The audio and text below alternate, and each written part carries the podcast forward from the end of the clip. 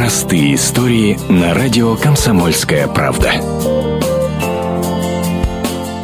Надежда и Виталий Ромашенко приехали в Красноярский край из Луганской области. Упаковались за несколько часов, собрали детей и взяли кое-что из одежды. Надежда Ромашенко рассказывает, в родном доме бросили все. Хозяйство осталось, конечно. Две коровы. Их же сразу с собой не возьмешь и сразу не продашь. Это все оставили, силе уехали. Еще недавно семья Ромашенко жила в Поповке, небольшой тихой деревушке недалеко от границы с Белгородской областью. Надежда растила сыновей, муж работал в соседнем поселке механизатором. Все началось с Киева, с Майдана. Люди с содроганием смотрели выпуски новостей и плакали по погибшим землякам. Но последней каплей, говорит Надежда, стал момент, когда к ним в район стала стягиваться военная техника. Везли через весь центр районный ночью. Грохот, но военная техника. Как-то люди, конечно, испугались. И с кем воевать?